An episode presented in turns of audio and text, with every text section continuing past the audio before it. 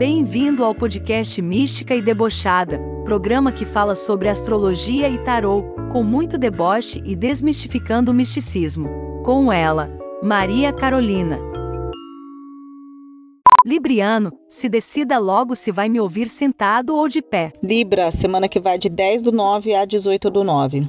Mercúrio está retrógrado em Libra essa semana, é, já inicia agora, dia 10. Então, isso faz com que não só para Libra, mas para todos os signos tenham um impacto nas comunicações, é, em tudo que envolve tecnologia, contratos, é, questões legais. Para você que é libriano, pode ser que você sinta mais dificuldade no raciocínio para executar tarefas no dia a dia. Pode ser que isso, não sei, um sentimento de inércia, de falta de foco mesmo, entendeu? Então, assim, o conselho para lidar com isso é meditação, reveja as coisas duas, três, quatro vezes se for necessário, entendeu? Para que você não corra o risco de acabar cometendo erro alguma coisa que pode perdurar aí por mais tempo até do que dure o próprio Mercúrio retrógrado. Com isso, faz com que você sinta mais irritabilidade, nervosismo, é, algumas ideias impraticáveis de coisas meio impossíveis podem aparecer e você por algum motivo pode ter algum delírio de achar que pode ser é, algo viável, mas não, tome cuidado para não cair nesse tipo de armadilha, tá? De ter aquela ideia absurda, repentina, de ah, se eu fizer tal coisa aqui de um jeito que tipo eu nunca fiz, mas do nada brotou na minha cabeça agora eu vou fazer. Não, não caia nessa, não é um bom momento para fazer isso. Eventos é, inesperados podem fazer você perder um pouco o chão e a direção das coisas. E não necessariamente causados por você, pode ser coisas que podem vir de uma, do externo, dos outros, entendeu? Do ambiente à sua volta. Então o conselho é: tenha a mente aberta e se mantenha flexível.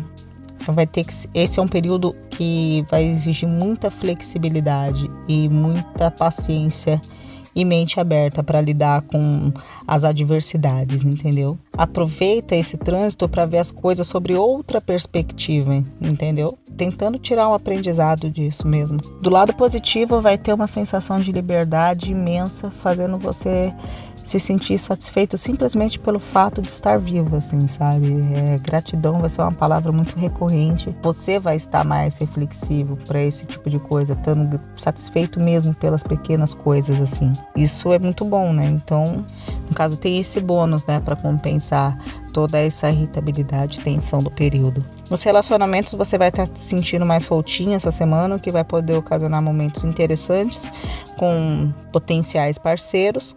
O magnetismo vai estar em alta, o brilho também, independente de você estar num relacionamento ou não. E a sua intuição vai estar aflorada, então use isso ao seu favor. Agora eu vou tirar a carta do tarô para o signo de Libra.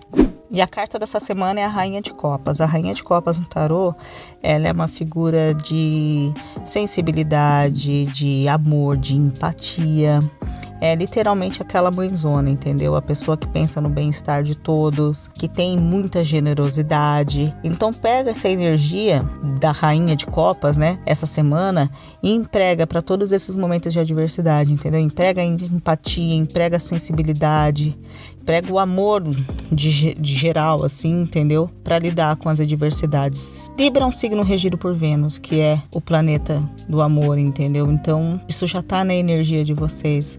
É só buscar, entendeu isso e aplicar no dia a dia. Tá certo, gente? Espero que tenha feito sentido. Até a próxima semana. Beijo.